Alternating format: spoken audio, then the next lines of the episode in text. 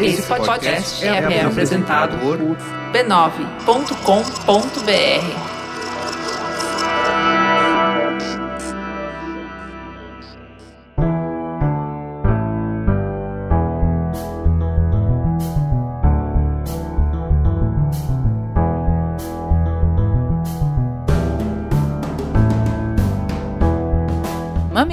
Mamileiros e mamiletes, bem-vindos ao nosso espaço semanal de diálogo de peito aberto.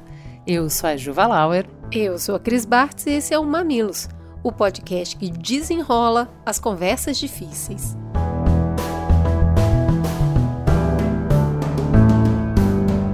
Gente, a pauta de hoje foi construída a muitas mãos com a generosidade de pais e mães que compartilharam suas angústias com a gente. Eu queria agradecer o Lucas e o Vitor, o Léo Janete, a Fê Cepolini, Michael Soper, Cris Dias, AG, Bia Granja, Amor Steve, Joana Cadori, Rome, Pulguinha, Karina César, Nath Lucão, Fê Caldevila, Carol e Conrado, Renata, Fabi, Cláudia, Aninha, Polly, Ana, Cris, Luciana. Especialmente a Ana Karina, porque mais uma vez foi a sensibilidade de um texto dela que provocou a pauta. O texto chama Não, Não, Não, Sim e está disponível no Instagram do perfil arroba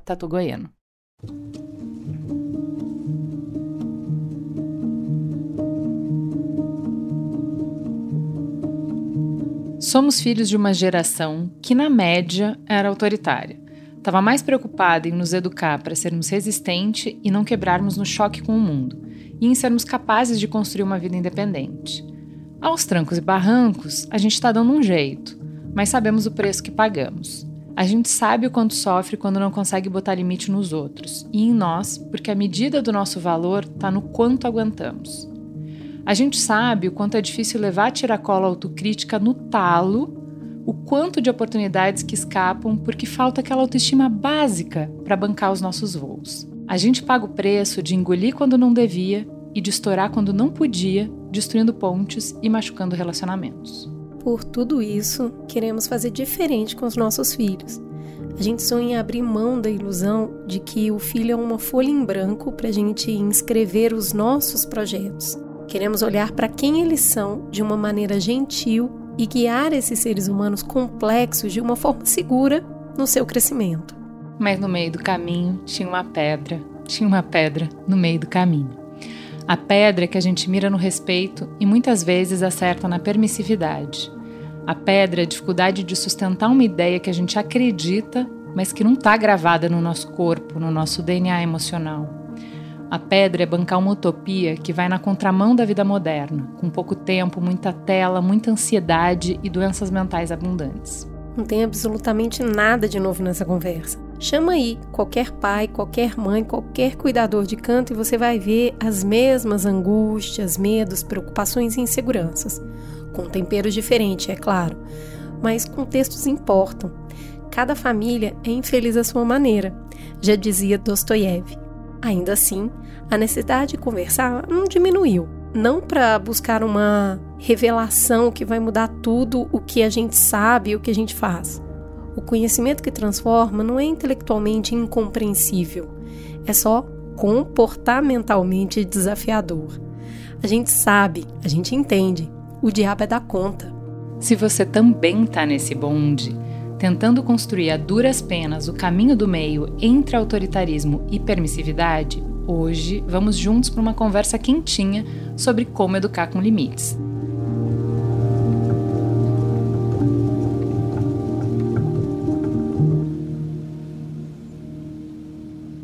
Antes de entrar na conversa de fato, vamos parar para um breve intervalo comercial.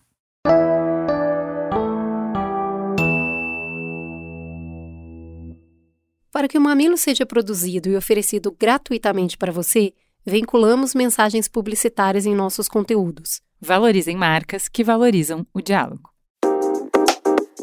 Tá cansada de ser enganado por promessas milagrosas de skincare? Então vem com a gente que o Mamilos, junto com a La Roche-Posay, convidou a doutora Ana Cláudia Espósito para um papo embasado sobre o assunto. Então vamos falar da queridinha dos dermatos, a vitamina C. E aí, você já ouviu falar que quem tem pele oleosa não pode usar vitamina C? Doutor, é verdade isso? Tem pessoas que é contraindicado o uso de vitamina C? Não, Ju. Vitamina C não é contraindicado, a gente pode usar em diferentes tipos de pele, em diferentes idades, então não tem isso. A questão é que a gente precisa escolher a vitamina C mais adequada para nossa pele. Achei que era tudo igual, tem vários tipos? Tem muitas vitaminas C que têm características diferentes. E aí sim a gente precisa conhecer a nossa pele para saber aquela que é adequada. Eu preciso conhecer um pouco sobre a minha pele para definir a textura que é mais adequada. E, por exemplo, se eu tenho uma pele oleosa, a minha é super oleosa. E a sua? A minha é seca, a minha pele madura. Ah, é a pele oleosa. Então, se eu tenho uma pessoa com pele oleosa, eu vou privilegiar produtos que auxiliem nesse controle. O ácido salicílico, por exemplo, quando ele é adicionado à vitamina C, ele ajuda no controle da oleosidade. Tem alguma apresentação de produto que faça diferença para pele oleosa? Tem. Então, assim, pessoas que têm pele oleosa vão se beneficiar da textura sérum. É mais fluido, não fica pegajoso, tem uma espalhabilidade excelente, absorve rápido, então seria a melhor indicação. E aí você falou que você tem a pele mais para seca, né? Isso, eu tenho pele mais madura. Já tive pele oleosa, mas ela foi mudando com o tempo, hoje ela é diferente. Então, você se beneficiaria do creme, por exemplo. Tá bom, faz sentido. Eu tenho pele sensível. Faz diferença? Pessoas que têm alergia, muita alergia na pele, também podem usar vitamina C? Escolhendo o produto adequado, podem, com certeza. Então conta pra gente, quais são os tipos diferentes de vitamina C e qual o impacto de mudar a vitamina C? Ju, a grande questão é que todos os benefícios que a gente fala tanto, né, de prevenção e tratamento das rugas finas, de melhora de qualidade de pele, de melhora de poros, de uniformidade da pele, produção de colágeno, a gente está sempre falando da vitamina C pura, do ácido L-ascórbico. Mas o ponto é que o ácido L-ascórbico, em questões de formulação, ele não é tão simples de ser trabalhado, de ser inserido em um produto, por exemplo. E aí por isso, quimicamente, essa molécula, ela pode ser no laboratório modificada, ter modificações, e aí então a gente tem os derivados de vitamina C, que às vezes são mais fáceis de serem trabalhados nessas preparações. Mas esse é o ponto. O resultado que os derivados da vitamina C entregam não são os mesmos da vitamina C pura. Então, todos esses benefícios a gente está falando para vitamina C pura. Quando eu falo de derivado de vitamina C, aí a gente muda. A resposta clínica não é a mesma. Esse é o ponto. Ou seja, a rainha é a vitamina C pura. Isso que a gente tem que procurar. Exato. No Mamilos Nerd de Pele, a química que veio aqui nos explicar o básico das formulações, ela estava falando que a gente não tem que olhar só quanto de um componente tem numa fórmula, mas também como ele é estabilizado, porque às vezes tem muito, mas ele não vai fazer o efeito porque ele não está estável. Isso faz sentido para vitamina C também? Total, total, total, total. Então, na verdade, quando a gente fala de vitamina C, primeiro, eu tenho que saber, opa, qual que é a vitamina C que eu tô falando? É a vitamina C pura? Então, beleza. E aí eu tenho que saber o pH dela, a concentração e as questões de estabilidade. Isso sim vai entregar para mim o resultado que eu busco. Doutora Ana, muito obrigada por ter trazido um glow para o Mamilos. A gente está entendendo muito mais. Obrigada pela sua participação. Ju, muito especial estar aqui com vocês. Você gosta de cuidar da pele, provavelmente já ouviu falar nos muitos benefícios da vitamina C. A vitamina C, ela é uma molécula ouro na dermatologia. Ela é super estudada, só nos últimos cinco anos já foram feitos vários estudos sobre o seu benefício.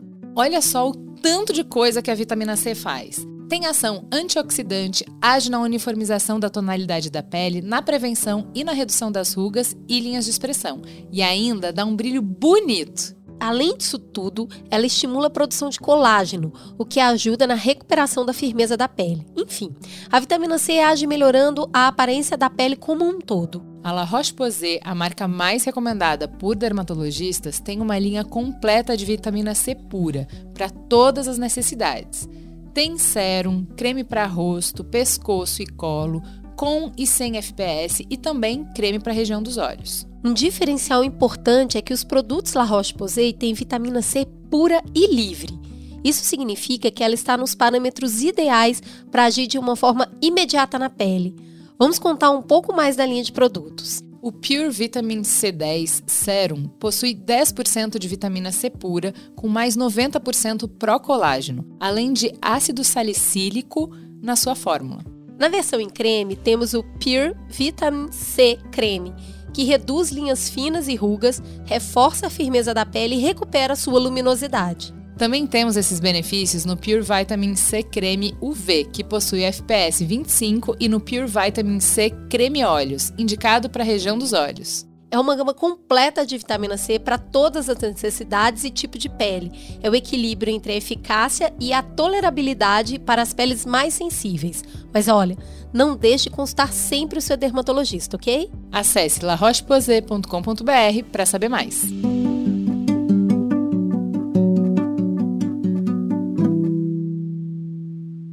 Para começar, nossa guru, a mulher que nos inspira, que que nos eh, mostra o caminho, Elisama Santos, seja muito bem-vinda de volta ao Mamilos. Quem é você na fila do pão?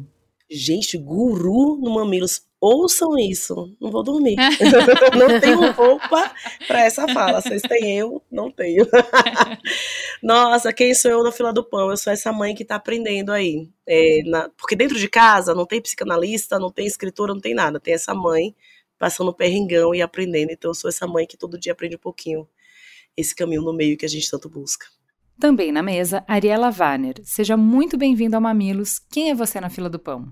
Então, eu sou a Ariela, eu sou pedagoga e eu tenho uma especialização na abordagem cognitivo-comportamental na infância e adolescência, especificamente para entender como é que se constrói né, a cognição e o comportamento das crianças e dos adolescentes e é um fascínio meu, né, uma, uma grande alegria estudar sobre isso, porque quanto mais eu estudo sobre isso, mais eu entendo a sociedade, mais eu me entendo, mais eu entendo os meus pais, mais eu entendo, sabe, a vida em si, então é um grande fascínio para mim. E eu misturo além dessa parte mais científica do conhecimento, uh, uma parte também mais filosófica, assim, sabe? Que eu estudo por fora e que eu amo tanto, e eu acabo vinculando as duas coisas e fazendo uma salada de fruta no meu conteúdo. E eu acho que isso inspira bastante as pessoas e eu fico muito feliz por estar tá conseguindo interferir, nem que seja um pouquinho, sabe? Aumentar a gama de referências que as pessoas têm na hora de tomar suas decisões, na hora de conduzir as demandas com seus filhos. E essa é a minha grande missão, né? Esse é um pontinho de apoio para quem está na lida.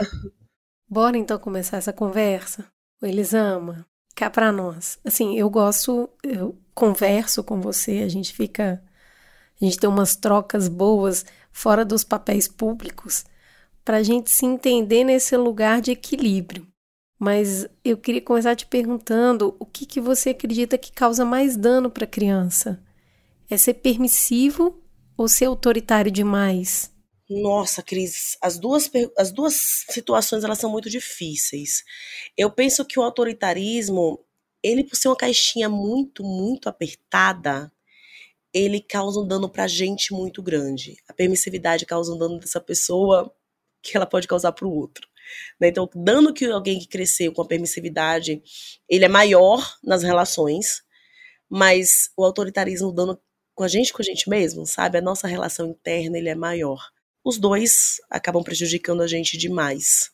E nós pulamos muitas vezes de um para o outro porque nós não temos uma referência de fazer diferente. A gente não tem uma referência de como é que eu falo desse jeito aqui, nessa situação, respeitando ele, mas mostrando que tá errado, que não é assim que lida, que ele é um ser em comunidade, que vive em comunidade, que ele precisa, sim, aprender a lidar com a vida. A gente não sabe fazer isso, nós não temos referências. E aí, o que a gente tem referência normalmente é o autoritarismo, e a culpa faz a gente pular para a permissividade. A gente fica nessa dança aí. Sabe que eu acho muito louco que é até difícil definir o que, que é permissividade e autoritarismo enquanto extremos, sabe? Que é virar e falar assim: não, isso é muito autoritário. Não, Sim. não, aqui eu só tô colocando limite. Isso, ah, pelo amor de Deus, você tá sendo muito permissivo. Não, tô sendo só acolhedor e ouvindo a criança. Como que você consegue ajudar a gente a entender um pouco a hora que o negócio tá desequilibrado num nível que você fala assim: olha, ah, precisamos conversar aqui. Olha, a gente precisa pensar o autoritarismo como uma caixinha apertada. Pensa uma caixinha bem pequena que você encaixa o teu filho ali dentro, tua filha, e ela tem pouco espaço para se mexer. É uma caixa apertada, dura e ela não se mexe. A permissividade é uma ausência total dessa caixa. Eu não tenho uma caixinha. Então, a criança, ela não tem nada que dê um contorno. Ela tá muito solta. O que, que a gente busca? A gente busca um contorno tipo a moldura de um quadro. Você tem um espaço para dançar, para brincar, para ser autônomo aqui, mas esbarra nesses, nesses limites que eu estou demonstrando para você. Eu penso que nós podemos perceber o autoritarismo quando a gente desconsidera que essa criança é um ser humano. Então, eu tô aqui só impondo o que eu quero, eu tô desconsiderando o que ela sente, que ela pensa, que ela tem o direito de discordar de mim. Sim, a forma que ela discordou pode não ser a melhor possível e eu preciso ensiná-la a fazer isso de uma forma respeitosa, mas ela é um outro. Se eu esqueço que a criança é um outro, se eu tô aqui apegadinha, a ideia é que ela é o meu legado, uhum. que ela é minha continuação no mundo, que ela é meu papelzinho em branco, eu tô sendo autoritária. E assim, nós temos essa veia muito. Eu tenho essa veia fortíssima. Nossa. Sim, para mim não é difícil chegar no. Ei, quem manda aqui sou eu. E para quem uhum. não tá vendo, eu tô uhum. balançando a cabeça, tipo, preta norte-americana. porque é como eu faço. e aí, a gente tem uma tendência muito autoritária muitas vezes. A permissividade, a gente tem medo da criança.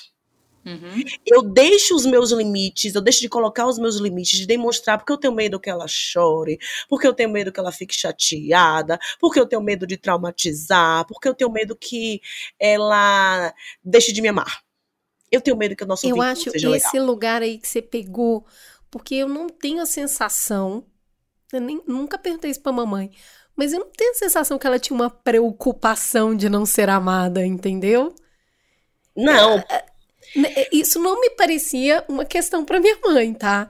Mas é uma, uma questão para muitos de nós hoje. A gente quer ser amado pelos filhos e eu não quero traumatizar. Cara, tenso. E aí? Esse medo?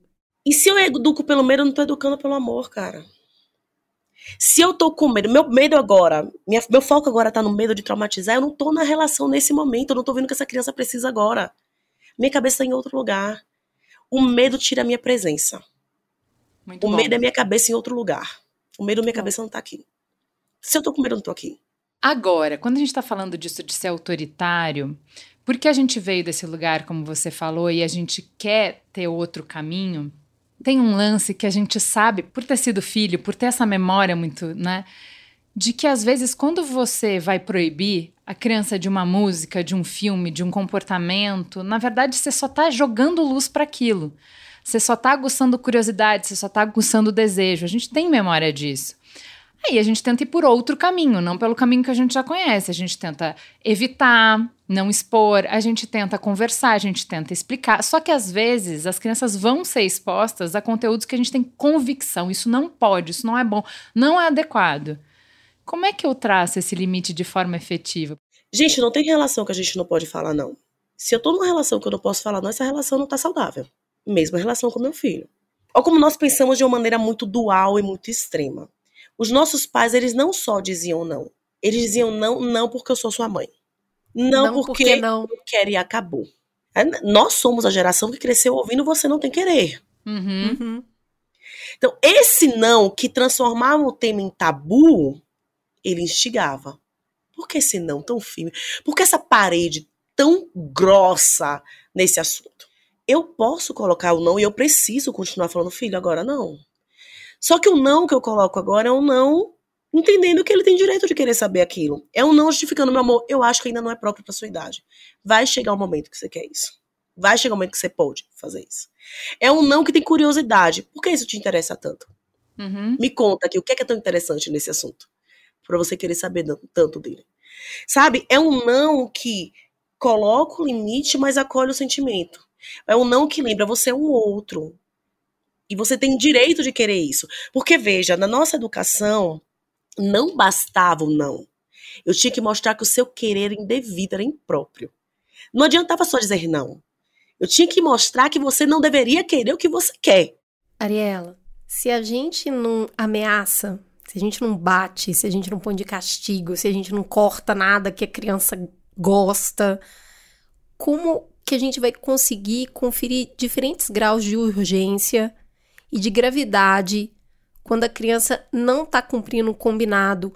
Uma coisa que a gente fala muito entre eu e a Juliana é assim: como, que ela, como é que ela vai entender consequência a partir da atitude se eu não estou fazendo nada ali que dá uma dorzinha para ela perceber que, ó, fez isso, tem consequência daquilo. E aí? Que massa a tua pergunta, porque tu falou de três coisas muito importantes. Tu falou sobre consequências, tu falou sobre dorzinha. É um termo bem importante pra gente pensar também. A terceira coisa é que tu falou sobre dar o peso certo às coisas, né? Diferentes graus de importância para aquilo que está acontecendo. E tem ainda um quarto assunto massa na tua pergunta que são os combinados. E eu tenho resposta para essas quatro coisas. Vamos começar pelos combinados, tá? Eu acredito que existe uma diferença entre combinado e regra, ordem, uh, algo mais impositivo, mas não com violência, tá? Mas assim, é uma limitação que eu tô te explanando, entende? Que eu tô te explicando. E o combinado não. O combinado é algo que a gente elaborou junto. Né, eu propus uma coisa, tu propôs outra, eu propus uma coisa, e assim a gente vai propondo, propondo até chegar num combinado que a gente tá todo mundo concordando. E aí é, é o pulo do gato também a gente precisa pensar que nem tudo a criança tem capacidade cognitiva para entender a importância. Então, se a gente chega na hora do parquinho, a gente está chegando no parquinho, a gente fala assim, filho, quando der 5 da tarde a gente vai embora, tá? Porque a gente tem que passar no mercado, tem que passar na vovó, tem que tomar banho, então 5 horas é o nosso limite. Ó, o ponteiro vai chegar aqui e a gente vai embora. Combinado? E a criança tá na porta do parquinho. Ela vai dizer sim para qualquer coisa que tu disser, porque ela só quer encerrar aquela conversa e ir pro parquinho, tu entende? Então a criança vai concordar com aquele combinado, só que na hora de executar, ela vai ter resistência, porque ela realmente não participou dessa, dessa combinação. E o que eu quero dizer com isso? A criança não tem capacidade cognitiva para participar de todas as decisões algumas ela pode participar, e aí ela vai ter uma propensão muito maior de realmente executar aquele combinado, porque de fato ela combinou, ela, ela foi considerada na, na equação. Só que se a gente chama tudo de combinado, a gente perde essa força. Porque daí a criança vai ter ranço da palavra combinado. Tu entende? E ela vai ficar acostumada a dizer: não quero, não quero, não quero, não importa que a gente combinou. Você vai dizer: combinamos, e ela vai balançar os ombros e vai dizer: não tô nem aí, não quero mais. Entende? Então eu, eu acho que é legal a gente não sujar a palavra combinado, que ela é tão forte, tão bonita, tão, tão, sabe, tem um lugar tão bom na vida da criança que tá aprendendo a fazer escolhas, aprendendo a fazer negociações. É esse o lance aí também que é tão importante de a gente falar. Nem tudo vai ser combinado, nem tudo é negociável. E tem hora que a gente está negociando até falar, então, filho, agora a negociação encerrou. Agora a gente tem umas. Essa situação está posta e a gente precisa fazer. Sabe? E a criança não precisa fazer feliz. Eu digo muito pros pais: você não precisa do selo mamãe legal do seu filho o tempo inteiro. vai ter hora que o selo não vai vir. Que ele tá com muita raiva não, de você e, e eu sustento e isso. Sustentar a simetria. Porque em algum lugar a gente entendeu errado o manual e a gente achou que não ser autoritário era estar tá no mesmo nível da criança e não é. Sim, perfeito. Não é, a gente não tá no mesmo nível, a gente não tem a mesma idade, a gente não tem a mesma responsabilidade. É, essa semana a gente teve uma conversa dura com o Benjamin porque ele mudou para Fundamental 2. É outra rotina de estudo, outras coisas, e a gente estava falando que tá com muito tempo de tela, que ele não tá se dedicando, ele não re retoma as aulas, ele não sabe, na, na real, ele não sabe estudar. E, obviamente, como eu faria se você estivesse me cobrando, ele estava dando justificativas. E aí, um momento, ele começou a chorar e falou: Ah, vocês não reconhecem nada que eu faço. E aí eu peguei, eu entendi que estava errado, né? Eu entendi que, tipo, não estava entrando pelo lugar certo, não estava, né? Eu parei e falei assim, filho, é, na verdade, essa conversa é sobre onde a gente está errando. Nós, os seus pais, estamos errando. Porque se eu te deixasse escolher o que, que você vai comer, você só tem 11 anos. Você comeria bala e chocolate em todas as refeições. Não tá errado uma criança de 11 anos querer comer chocolate em todas as refeições. Você ia passar mal, você ia vomitar, seu cabelo ia cair, você, você ia ficar horrível a sua vida se você só comesse chocolate. Quem te faz não comer chocolate em todas as refeições, por enquanto, sou eu, até que você possa fazer essas escolhas. Hoje eu escolhi é por isso que você come nos horários certos, na quantidade certa e o que é certo. Você não come feijão que você não gosta, você não faz as coisas do jeito que eu quero, mas dentro do que eu digo que é, é necessário para você. O que eu tô dizendo é que eu estou falhando em relação aos seus estudos. Eu não tô te dando isso e por isso você está falhando. Isso é responsabilidade de adulto. O que eu estou dizendo é: relaxa. Tá ruim mesmo, mas tá ruim porque eu não estou cuidando direito. Então, não vai ficar legal para você, vai ficar bem pior, porque o que você quer é jogar videogame a tarde inteira. Você não é ruim, você não é mal, você não é preguiçoso por causa disso. Você tem 11 anos. É isso aí mesmo que dá pra esperar é esperado, de você. Né? É, mas a, eu, você tem um adulto cuidando de você. Esse adulto sou eu. E a partir de agora, eu estou te comunicando que as coisas vão mudar. Mamãe tá entrando aqui, entendeu? É isso. E quanto é essencial para a criança se desenvolver bem, saber que tem esse adulto. Porque ela só pode relaxar e fazer o que criança faz quando ela sabe que tem esse adulto aqui sendo responsável, sendo essa moldura para falar: peraí, filho, agora passou do limite, vamos, vamos construir isso de uma forma diferente. A gente precisa colocar o limite nesse lugar de cuidado, sabe? De espaço de que cuido de mim, cuido de você, porque aí você sabe o que eu espero de você e você pode falar comigo sobre isso e a gente pode construir isso junto. Boa. Brilhante. Mas é que Ariela, a gente conversou um papo legal aqui, o que, que é regra, o que, que é combinado, mas a criança tá seguindo nenhum dos dois, não.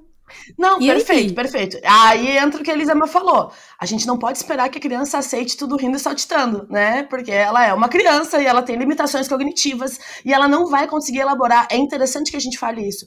É como se tivesse tipos de raciocínios diferentes, tá? É é uma forma simplista de falar, mas é como se a gente alcançasse nível 1 de raciocínio com 4 anos. Aí com 7 anos a gente alcança um raciocínio nível 2. Aí com 12, 13, nível 3. E a gente vai ampliando. Inclusive é isso que acontece na adolescência.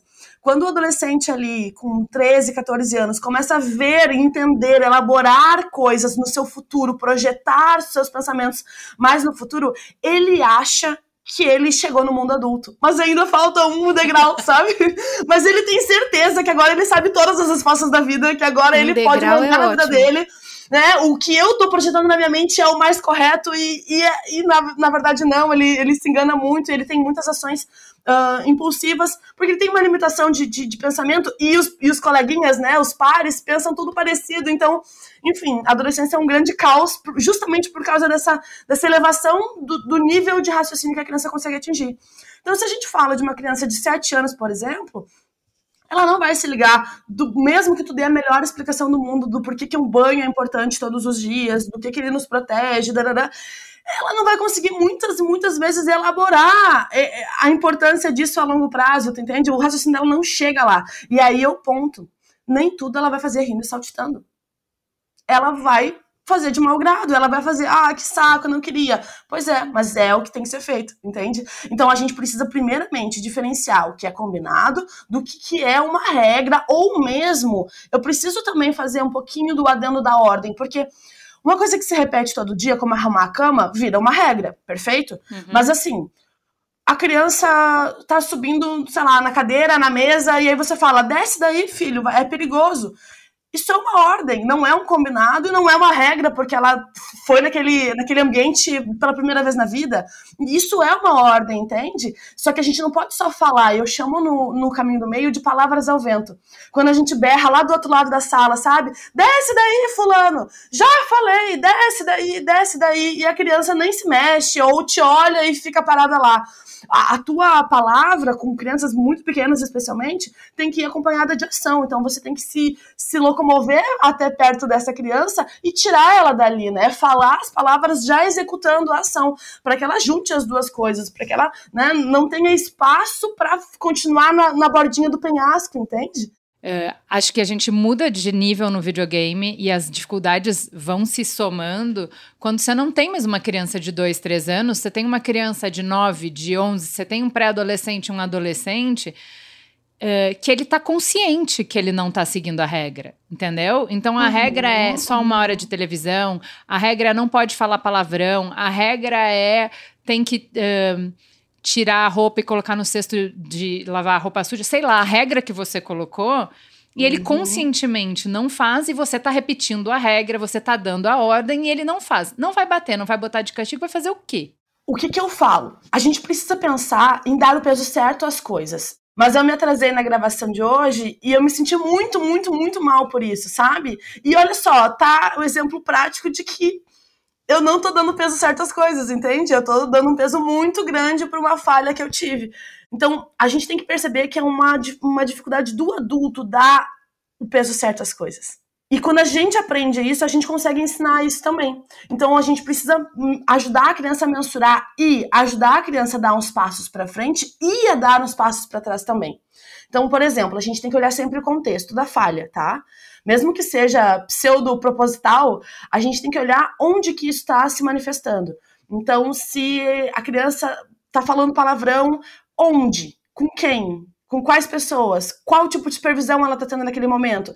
Ah, é com o tio, com os primos, eles vai passear na casa dos tios e, e, e, aquele ambiente não tá bacana, aquele adulto que tá cuidando não tá fazendo o trabalho dele que deveria ser controlar esse tipo de, de fala. Então, ponto, a gente vai dar uns passos para trás e agora a mamãe vai junto com você, o papai vai junto com você acompanhar você nessa visita, né? Então, é, é, a gente tem que olhar o contexto e ir balizando isso, sabe? Nunca é de graça, nunca é do nada. É isso que a gente tem que entender. É o que, que leva a criança a se comportar daquele jeito? Por que, que ela teve aquele espaço para sair fora do trilho, né? E como gentilmente a gente traz ela para o trilho de novo. E aí, voltando ainda para a pergunta inicial, a gente fala sobre consequências. A gente não vai punir a criança porque a gente não quer que ela sofra. E é a dorzinha da, da tua pergunta que eu quero retomar.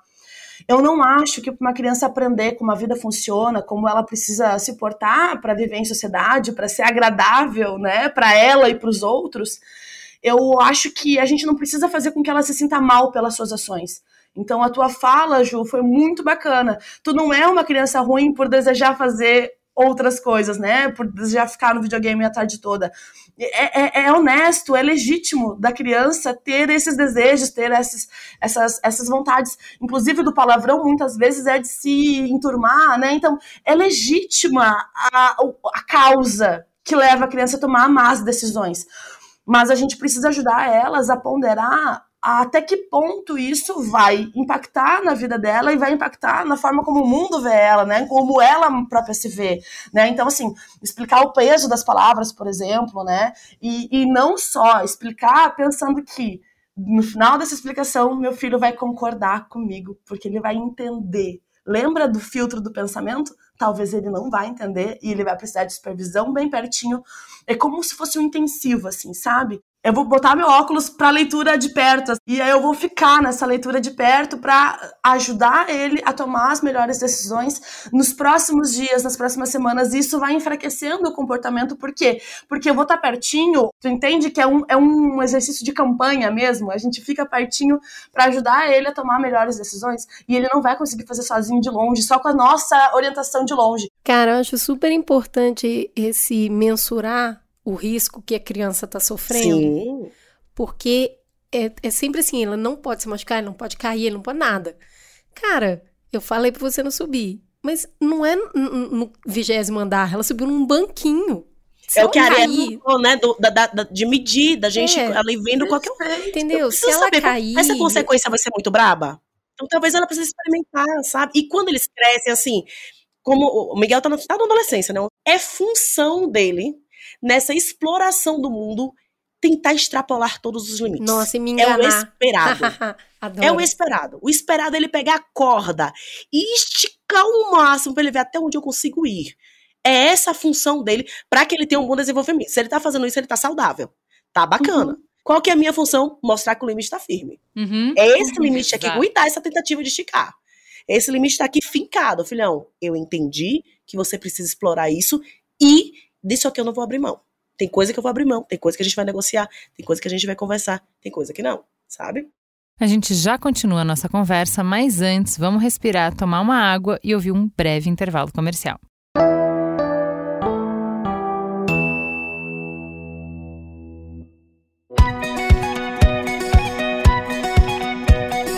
Ju, dia desses eu fui conhecer a casa do Rafa e eu fiquei tão encantada. Pensa num lugar que exala autenticidade. Você pisa lá e na hora já sabe que a casa é dele. Cara, acho tão incrível gente que tem esse talento de decorar ambiente de um jeito tão personalizado. Acho que é um trabalho de artista. Você tem muito isso. Pois é, lá na casa do Rafa eu me senti visitando uma galeria de arte com a melhor das curadorias, porque em cada detalhe dá para ver que foi tudo escolhido com muito cuidado para representar um pedaço da história e da personalidade dele. Cara, o Rafa tem isso, ele sempre traz uma lembrança de viagem que se encaixa perfeito com a casa. Tudo tem história, tudo rende uma conversa boa. E para quem, como o Rafa, gosta de estar tá sempre pronto para viver uma vida procurando beleza pelo mundo, Coristina D Pro é uma grande aliada. Verdade, Coristina D Pro é a melhor escolha para gripes e até alergias. Ela age a partir de 15 minutos, então traz aquele alívio rápido dos sintomas é mais potente, tira o mal-estar e aquela cara de doente, e aí vai te deixar pronto para seguir expressando a sua potência e autenticidade. Porque às vezes, para continuar transformando o mundo, é preciso parar, respirar e pensar. Respire e vai com Coristina De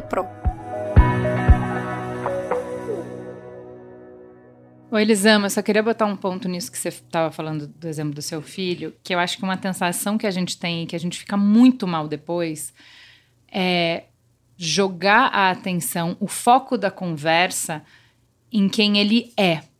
E a gente, uhum. ele, eles não são nada, eles estão coisas, eles estão testando coisas, nem a gente é nada, entendeu? Então, você é preguiçoso, você fez, você nunca faz, você não sei o quê, porque a gente tá puto, a gente tá frustrado. Sim. A gente já falou mil vezes, eu quero ela chama de palavras ao vento. Eu já falei para você, quantas vezes eu disse, mas você nunca escuta, você nunca faz, você não sei o quê. E aí o foco em quem a criança é, e aí isso é uma merda, porque você só tá reforçando. Eu falo isso pro Merigo: para de falar isso.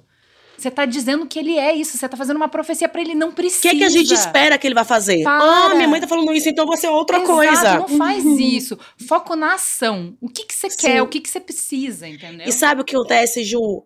Todos nós temos um rótulo de infância que era só a opinião de alguém. Foi só a opinião da minha mãe, assim, eu tinha, eu tinha dois rótulos na minha infância que ficaram comigo durante anos e que volta e meia eu ainda sinto eles aqui baforando no meu ouvido. Que é a gulosa e a desastrada. Então, eu era gulosa sempre. Minha mãe, de acordo com minha mãe, eu fui um bebê que mamou com leite escorrendo na boca e com a mão no outro peito. Tipo, quase todos os bebês. Mas, para ela, aquilo era um sinal de que eu era gulosa. Então, eu cresci com todo mundo falando, ah, não vai na panela. Elisama, se controle. Quando eu fui pesquisar a minha relação com a comida, cuidar da minha relação com a comida, foi a primeira vez que eu questionei o gulosa. Eu nem sou. Tipo, eu nem sou. Foi a primeira vez que eu olhei para trás e pensei, cara, era só a opinião da minha mãe. O que, que eu quero quando eu falo pro meu filho, você é teimoso, não adianta conversar com você, você é difícil demais, é impossível falar com você desse jeito? Ele vai atender, tá? Ele vai fazer o que eu espero dele. Eu tô dizendo o que eu espero dele. E tem a ver, gurias, tem a ver com motivação também. O interesse em fazer uma atividade tem a ver com motivação. Então, às vezes, ele acha muito da hora fazer contas de matemática e resolver os problemas. Ele se acha o inteligentão quando ele faz isso. Então, ele faz uma conta depois da outra e ele gosta disso. Eu, por exemplo, na minha adolescência, na minha pré-adolescência, eu adorava escrever. Escrevia textos, escrevia poesia, escrevia letras de músicas inventadas. Para mim, isso era muito da hora. Então, eu ia desenvolvendo habilidades a partir do meu interesse colocar a roupa no cesto de roupa suja, às vezes passa despercebido porque não é interessante, não é legal. É. Então a motivação intrínseca dele é diferente. E a gente tem que fazer o quê? Hábitos, né? A gente tem que fazer com que ele, ele execute esse comportamento sem muito esforço cognitivo. Por exemplo, sabe quando tu acorda de manhã e tu vai escovar o dente e parece que o teu cérebro acorda de fato, tu já tá com a escova de dente na boca? Tu não estava raciocinando, não existia um caminho assim. Será que eu escovo o dente ou será que eu vou lá para a sala? Não, o teu corpo foi, fez e depois voltou, entende? Tu está automatizando comportamentos que são realmente corriqueiros do dia a dia, que, né? E a nossa maior chance da criança fazer esse tipo de atividade chatinha, bobinha, que não tem retorno para eles uh, de, de achar legal e tal, é criando um hábito. E não se cria hábito com grito. Sim. Pensa se você vai, sei lá, o hábito de dirigir, né? Quando a gente sai da carteira de motorista, a gente dirige toda tensa, prestando atenção em tudo. É tudo, meu Deus, muito difícil. A sinaleira tá a três quadras, tu já tá nervosa, que pode ser que feche a sinaleira na tua vez. E se tem alguém do teu lado te deixando mais nervosa ainda, tu pode dirigir durante um ano, tu nunca vai gostar de dirigir e nunca vai ficar relaxada nesse momento. Agora, se tu tem pequenos uh, trajetos de sucesso, tu vai até a padaria e volta com o pão quentinho e ó, perfeito, tu soube estacionar, deu tudo certo, tu voltou em segurança e o pão tá quentinho na tua mesa. Tu vai e volta, pega teu filho na escola e vocês dois que antes faziam, sei lá, 50 minutos de, de alguma outra condução, agora você chegou rapidinho em casa, você ganhou tempo. Então, pequenos sucessos que você vai tendo vai te dando esse conforto para que você consiga automatizar esse comportamento de dirigir. E aí você já não fica mais tão tensa quando tem que fazer ele. Você tá entendendo? Os hábitos não se constituem com brigas e gritos. Eu já falei mil vezes. Sim. A gente faz um intensivão. Então, vamos fazer o um intensivão da roupa suja?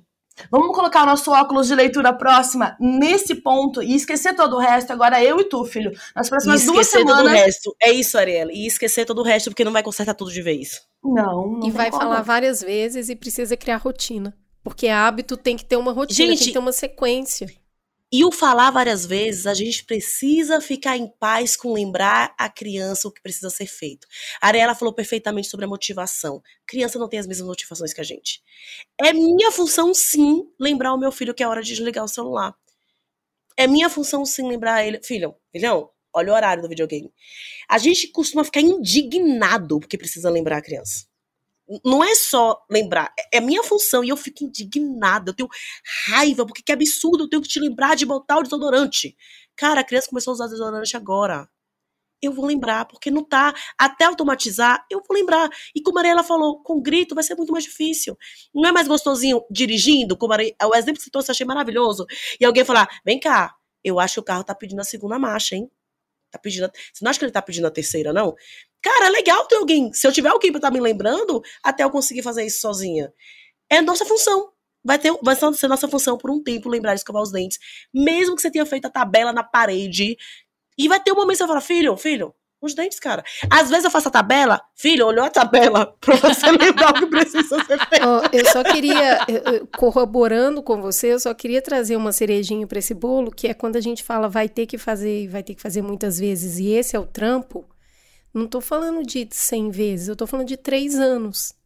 Eu acho Sim. bom a gente falar de tempo, sabe? Sei lá, vai ser o quê? Uns seis meses ensinando a cortar unha, uns três anos, lembrando que tem que executar aquilo que ele aprendeu.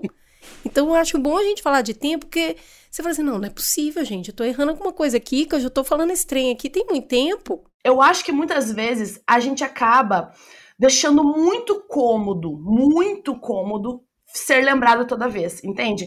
É muito da hora que alguém, quando eu estou começando a dirigir um carro, me ajude a, a lembrar das marchas, enfim, lembrar ali do, do que para mim é muita coisa. Só que aos poucos eu preciso ir emancipando essa, esse motorista. Se eu for e, falando demais, demais, demais, e sempre parte de mim, eu não deixo ele sentir o carro e ele pensar, opa, tá na hora, entende? Uhum. Então, assim, o que, que eu quero te dizer com isso? três anos ensinando a escovar o dente. Eu concordo plenamente se a gente está falando de uma criança de que tem três, quatro anos, né? Ela vai, vai levar muito mais tempo para aprender, porque ela é pequenininha, enfim, né? O movimento é difícil, ela vai ter que ver você fazer muitas vezes, fazer contigo junto, enfim, é um processo bem longo. Agora, quando a gente está falando de uma criança de 11 anos, levar três anos para ela aprender a colocar a roupa no cesto, eu acho um pouco demais se a gente tiver um pouquinho de estratégia, Cris, e fazer o seguinte: Vamos fazer um intensivão de duas semanas que a roupa não, né, não tem outro lugar. Ou tá no guarda-roupa, ou tá no cesto de roupa suja, ou está na máquina de lavar. Um dos três, né? Ou, ou enfim, no, no, varal. Mas a roupa é, é, é, um, é, uma premissa nossa agora que você vai ajudar a cuidar das minhas roupas, eu vou ajudar a cuidar das tuas, e a gente vai fazer um intensivão sobre isso.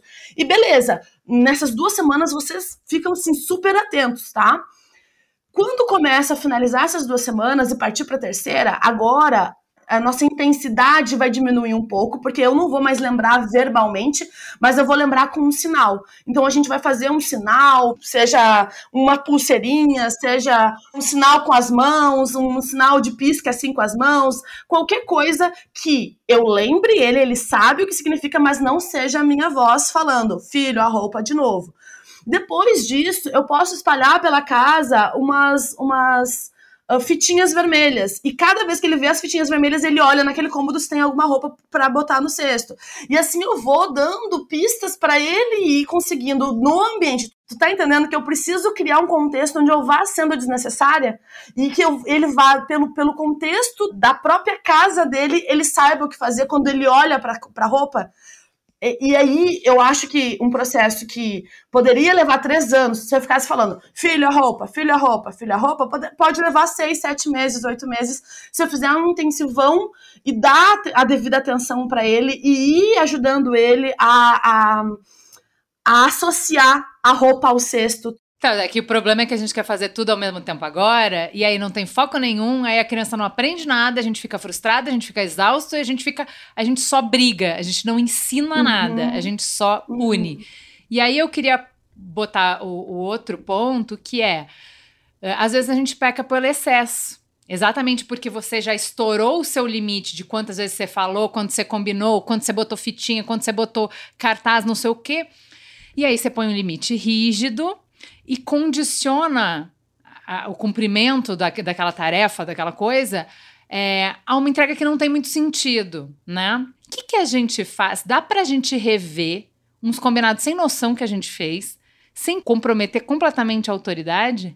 Ô Ju, sabe o que eu penso que já teve uma fase aqui que a gente tirou o videogame um mês. E eu falei, meu amor, tá te fazendo, você não tá dormindo bem, você está extremamente nervoso. A gente vai tirar completamente, fazer um detox do videogame. Depois a gente vai introduzir aos poucos e nós vamos descobrir juntos qual que é o limite saudável para você. Se a gente perceber que você não tá dormindo bem de novo, que você tá muito nervoso de novo, a gente vai tirar porque é um sinal de que não tá legal. Não sou eu que vou estabelecer, não é você que vai estabelecer. Essa construção, esse teste, essa experimentação nossa aqui.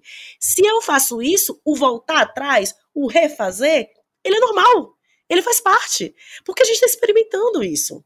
Cara, vocês lembram a hora que eu falei sobre o palavrão lá na casa do tio, da tia? Uhum. E que se naquele ambiente não tava rolando bem, você ia, a partir de agora, só vai na casa da tia com outro adulto responsável junto? Dependendo de como isso é externalizado, pode ser uma punição. Você não sabe se portar lá no seu tio, então agora só vai ser o forço. Tarará, tarará pode virar uma punição dependendo da forma que eu, eu quero adicionar dor. Eu quero a minha intenção. Exatamente, a minha intenção aqui. Tem um exemplo que a Jane Nelson dá no livro Disciplina Positiva, eu acho. É, que eu adoro. Ela conta de uma professora que os alunos não chegavam depois do intervalo, apitava o sinal e ninguém entrava na sala. E aí um dia a professora falou: galera, a gente está com um problema. Vamos fazer uma reunião de classe para decidir como é que a gente vai fazer. E ela expôs o problema, vocês não estão voltando dividiu o quadro em duas partes. A primeira parte ela falou: vamos pensar em consequência lógica para quem não chega no horário. Ah, pode ficar sem recreio, pode ficar sem fazer isso, pode ficar sem fazer aquilo, pode ficar sem. Essa foi uma parte do quadro. Segunda parte do quadro. Vamos pensar em como que a gente ajuda quem não está chegando a cumprir o combinado. Ah, a gente pode escolher um aluno para fazer o sinal com a boca. A gente pode escolher. As ideias foram completamente diferentes qual que é a minha intenção quando eu estou fazendo isso com meu filho? Estamos juntos olhando para o problema ou ele é o problema que eu tenho que resolver? Porque aí a minha intenção ela muda. A minha intenção muda, o meu comportamento muda, a forma que eu coloco isso muda. Entende? E olha, para a criança, o você não vai e o filho não é assim que funciona, vamos experimentar. Pode ter os dois não estão ruins porque ela não gostou. Uhum. Porque ela não está curtindo. Mas o a, a forma que você está educando ela é diferente. Então, uhum. nesse lance do celular, por exemplo, meu filho fica pé da vida. Isso aqui é uma monarquia absolutista. Você só faz as coisas da, da, forma que você quer. Não é justo. Quem disse que faz mal? Cara, e ele vai protestar. E essa é a parte que eu, que eu inclusive, espero dele. Uhum. Espero que ele leve pra vida. Quando ele discordar de algo, que ele consiga falar. E a minha parte é falar: eu entendo, nesse momento, Guel, o quanto você tá chateado e a regra está posta, filho. A gente vai experimentar e vamos perceber como é que isso aqui rola para você. Entende? É, é um contexto assim, ó. Eu e você queremos o mesmo resultado. Eu quero que você tenha o celular. Eu quero que você tenha Sim. o direito de ir na casa do seu tio sozinho para brincar com seus primos. Eu quero que você tenha tal e tal direito. Mas da forma como tá rolando, não tá dando certo. Então vamos dar uns passos para trás, vamos construir uma nova dinâmica para que daí a gente chegue lá de novo e a gente possa tentar novamente. Agora, talvez você esteja pronto para ir na casa do seu tio sem eu, né? Vocês estão entendendo? É uma construção. Eu construo não, é junto com ele a solução. Mas isso, isso que a Ju falou, né, dá para voltar ou não nos combinados, eu acho que tem que dar para voltar sempre. Eu te propus uma coisa aqui, descobri que não tem lógica e vou propor outra. Uhum. Porque a gente uhum. faz isso em qualquer relação. E eu acho que reconhecer que você também está aprendendo é, deixa tudo mais leve, sabe? É, Muito. Tem hora que é isso. Tem hora que eu viro e falo assim, cara, eu não sei mais o que fazer. Eu cheguei num ponto aqui que eu tô sem recurso. Eu vou. Se você pensar em alguma coisa aí, me fala, porque eu vou também pensar. Tem um compartilhamento de, de sabe, de responsabilidade, sensação. Sou eu que tenho que fazer isso aqui. Esse negócio de. É, eu acho que isso é um bom parâmetro. É, quando a gente sai da negociação e vai para a regra, que é falar: olha, eu sou adulta aqui. Eu sou responsável por cuidar, eu sou responsável por definir. Então, eu estou estabelecendo isso aqui e a gente vai ver se dá certo. E se não, a gente vai buscar outras saídas. Mas eu acho que deixar mais fluido, né? Não escrever nada na pedra. E eu acho difícil fazer isso, tá? Porque dá vergonha, porque a gente acha que não pode errar.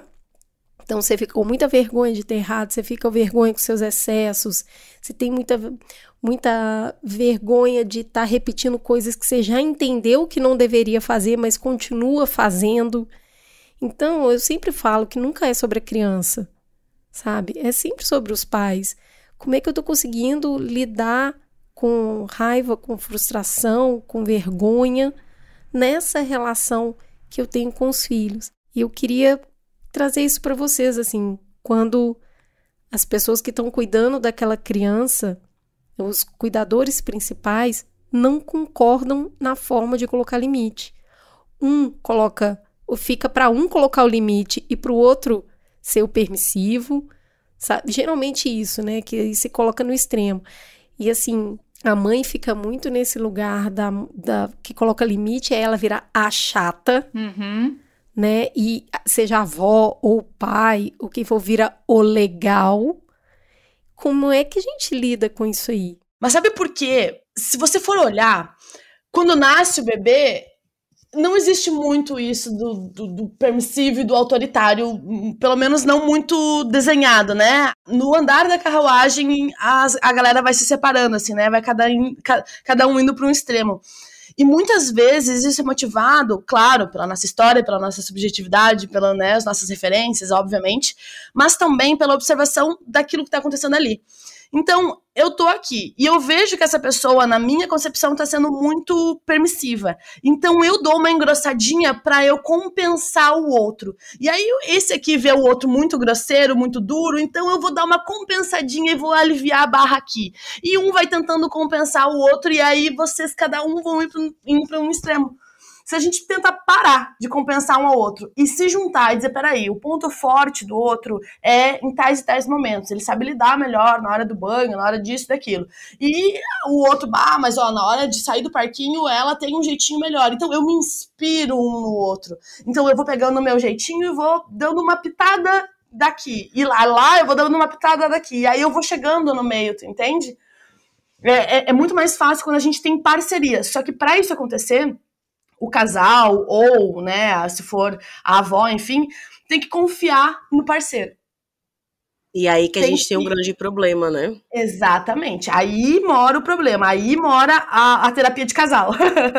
para um confiar no outro. Porque se um não confia no outro, não confia na intencionalidade no outro, não confia na inteligência do outro, não tem como eu me inspirar nele, porque eu não confio que ele tá fazendo a coisa certa. Se a gente confia no outro, a gente consegue mudar um pouco a forma como a gente enxerga para criar um caminho do meio que seja possível para os dois. Porque se eu quiser impor que ele faça tudo do meu jeito, é muito distante para ele chegar até aqui. Ele não vai conseguir. E é mais assim, no mundo ideal seria legal que os pais estivessem o mais alinhados possível, não vão agir totalmente iguais, mas estão mais alinhados possível. Agora vamos falar num, numa situação em que não haja boa vontade em, em, criar esse ambiente de segurança, de confiança, de, de um se inspirar no outro, que isso seja uma visão muito utópica, né? Porque em alguns contextos familiares a gente sabe que isso não é uma realidade possível para a gente angariar. Então, nesse caso, eu penso que um cuidador no caminho do meio é melhor do que nenhum. Então, não cair no erro de tentar compensar o outro lado. Olha pro teu, sabe? E tenta te aproximar você desse caminho do meio, não achando que você vai achar esse caminho e vai ser lindo, belo e, e pronto, eu vou caminhar aqui a vida inteira. A gente vai dar um passo para um lado. a gente vai dar um passo pro outro, às vezes até dois. Aí a gente vai se ligar, puxa, perdi a mão aqui, eu volto para cá e vai dar um passo e às vezes a gente vai andar errado e puxa, me, me dei conta, voltei.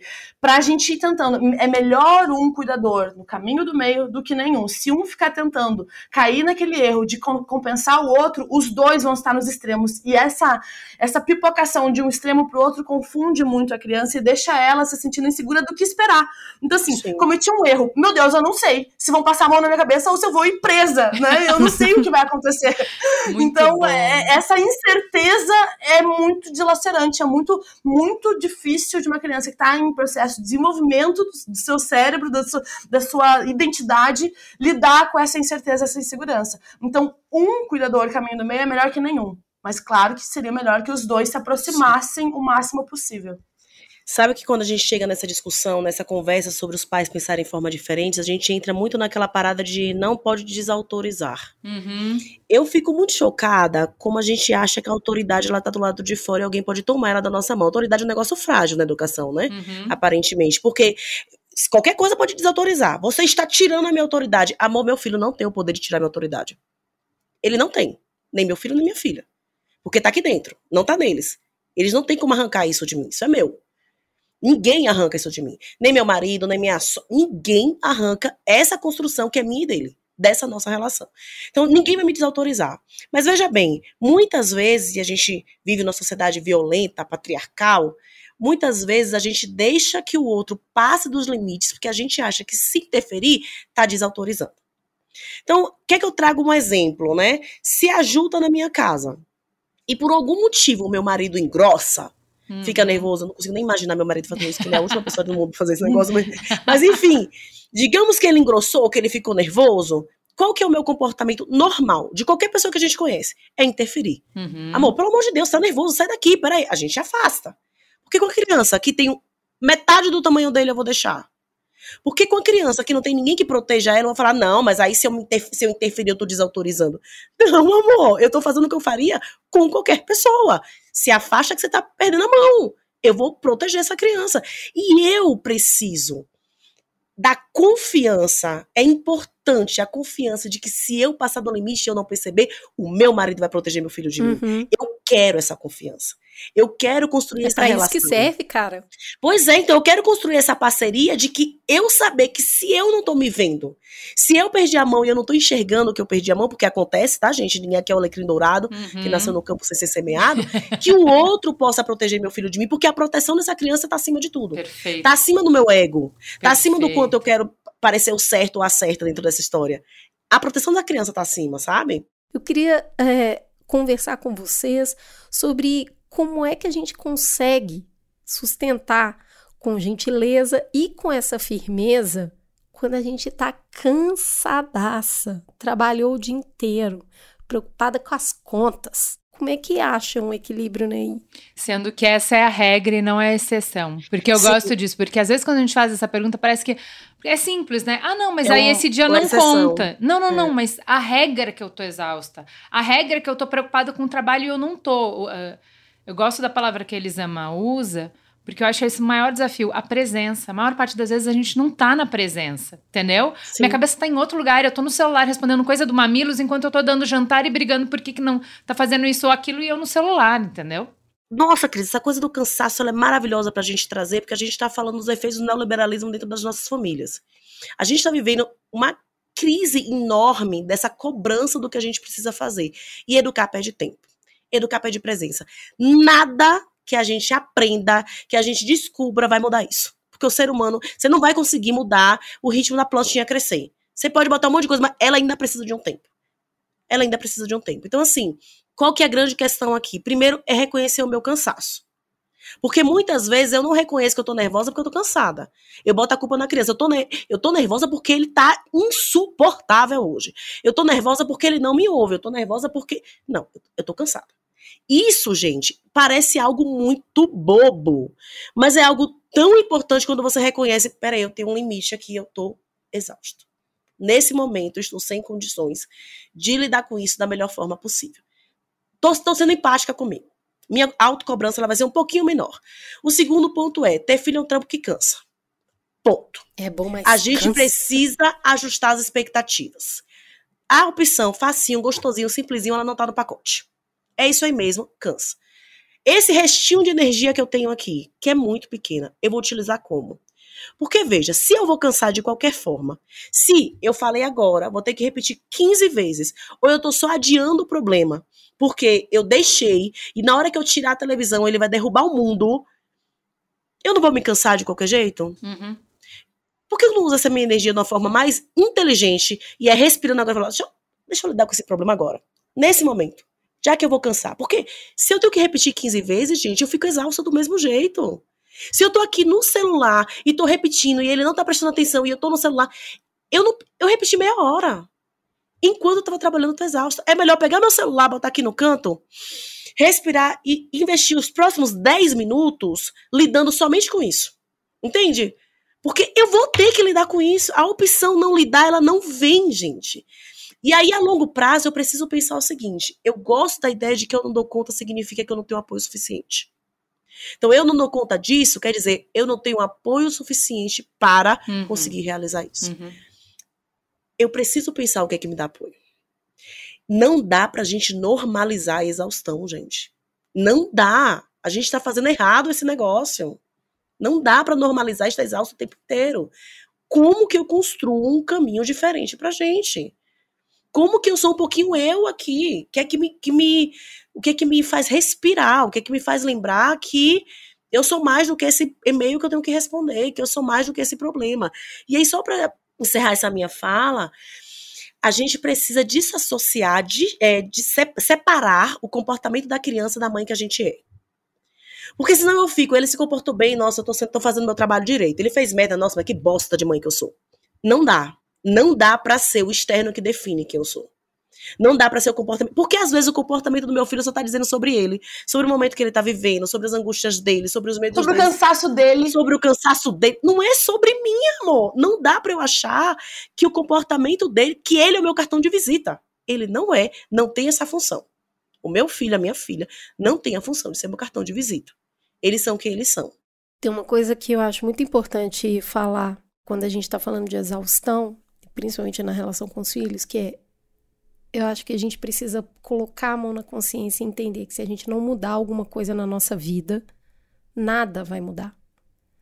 Então, assim, você está olhando para o cansaço extremo que vem há anos, há muito tempo, e sem perspectiva de que isso se resolva.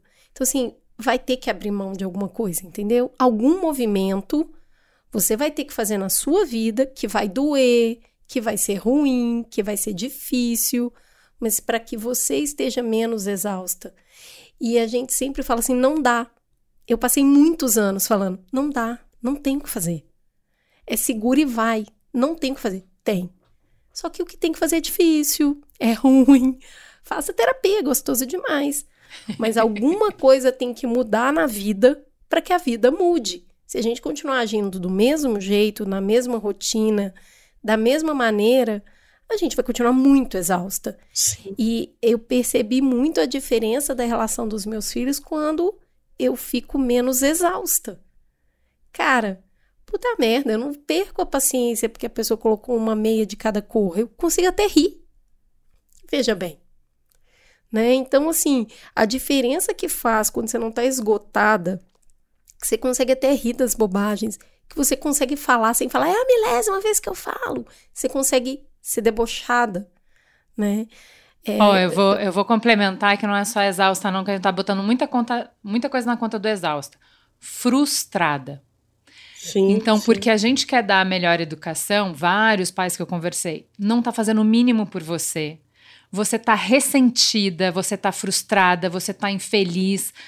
Você não tem ar, água, luz, sono, o básico para você funcionar. E aí você fica buscando mais conteúdo sobre educação porque você está falhando na educação. Então não é de conteúdo de educação que você está precisando. Não é ouvir Elisama, não é ouvir Ariela, não é ouvir esse programa. Você está precisando cuidar de você. Porque a máscara do, do avião não tem a menor possibilidade de você ser um ser humano bom para alguém se você não é um ser humano bom com você. Conversei essa semana com várias mães assim, para lá de exaustas, com, com uma série de emprego, relacionamento, mil coisas que elas não estão conseguindo lidar, mas elas estão olhando para a maternidade, no que, que elas estão falhando ma na maternidade. E às vezes não é sobre a maternidade o problema. Não, Ju, eu, tá? eu ia falar exatamente isso. Quantos sapos a gente engole e vomita na relação com a criança? A gente engole em milhões de outras relações. E o autocuidado, gente, ele não pode ser para eu ter paciência com meu filho. Ele tem que ser porque eu mereço. O meu tempo para mim é porque eu sou eu, é porque eu existo. É porque é legal eu ter o tempo para mim. Porque senão até isso a gente coloca no foco o filho, caramba. Uhum. Se cuide para ter paciência. Não, amor, se cuide porque você precisa. E aí o se cuide, e é essencial que a gente não caia no, na falácia do autocuidado como algo que é individual, uhum, puramente. Uhum. Eu simplesmente, ah, autocuidado, eu ouvi minha música, eu saí com as minhas amigas. Isso é um pedacinho tem atitudes de autocuidado que são maiores e mais poderosas, tem repercussão linda. Dizer não. Falar eu não quero, eu não vou. Uhum. Sabe? Demonstrar limite. Falar eu me incomodei com a forma que você, me, você falou comigo, eu espero que você fale de outra forma. Isso é autocuidado, amores. É no coletivo. É buscar o cuidado coletivo. Porque senão a gente fica aí passando creminho e acendendo velhinha na hora de tomar banho e falando, por que, que isso não tá funcionando? Porque eu não tô feliz, porque eu não tô calma. Amo, porque eu não tô gata. Amo, mulheres. A gente cobriu a primeira parte do programa, só queria dizer isso. Ai, eu tinha na minha ambição, vocês sabem que eu tenho uma ambição gigantesca, né? Eu tinha ambição da gente fazer no, no, no bloco 2 situações práticas, eu ia trazer aqui. Assim, precisamos de uma série, tá? Até porque eu tenho muitas dúvidas, tô mais perdida aqui, Cusco na mudança. Então fica aqui o convite. Eu acho que essa dupla, Elisama e Ariela, já é o meu dream team. Já é assim, ó, tudo que eu sonhei, tudo que eu queria para mim. Então fica aqui o convite para vocês virem para uma série sobre educação. Marcas, venham patrocinar essa série sobre educação, porque acho que a gente precisa. Nós, patrocina aí. a gente quer. Apenas a isso. gente quer. Ai, eu amei, amei a conversa. Vocês são pessoas, assim, que, que trazem pensamentos muito aguçados, assim, sabe? Muito provocativos, muito realistas. A Elisama, então, nem se fala, assim, tenho uma admiração enorme por ela. Então, foi uma alegria de imensa estar aqui com vocês hoje. Gente, para mim foi lindo. Eu amo vocês, vocês sabem disso. vocês sabem que eu amo estar no Mamilos. Amo vocês individualmente, né? Na pessoa física. amo a PJ e uma pessoa física. E eu amo falar sobre educação. Foi um prazer imenso estar com a Ariela, que eu já acompanho o trabalho no Instagram, que eu já acho lindo. Gente, eu quero agradecer a presença de vocês, a troca é sempre muito boa, eu gosto bastante de falar desse tema.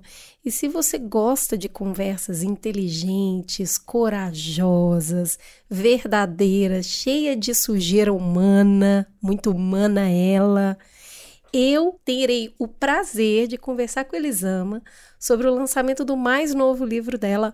Vamos conversar, não é uma pergunta não, tá? Não é vamos conversar, é vamos conversar. Eu sou baiana, amiga. Vamos é começar? Vamos começar. Vamos começar exclamação. Né? Vamos começar exclamação. O livro é um pequeno antimanual de comunicação não violenta para a vida real, ali, ó. Essa vida que a gente falou um pouco aqui no programa. A gente vai estar no dia 5 de outubro. Onde, Elisama? Na livraria da Vila, na Fradique Coutinho. E qual horário, baby? 19 horas. É isso aí, às 19 gente, vai horas. Ser lindo, tá? A gente vai conversar sobre. Eu quero fila, tá? Eu tô indo para ter fila de gente fila. com livro na mão, pegando autógrafo com essa maravilhosa, tirando fotos com essa maravilhosa. Estarei lá para poder contar para vocês o tanto que o livro é legal. Aguardamos todo mundo. Ariela, e... quando você lançar livro, você conta pra gente. Ah, pode deixar. Obrigada, garotas. Vão lá pra missão de ser mãe, que tá quase na hora do almoço. Vamos lá. Beijo, gente. Beijo. Beijo.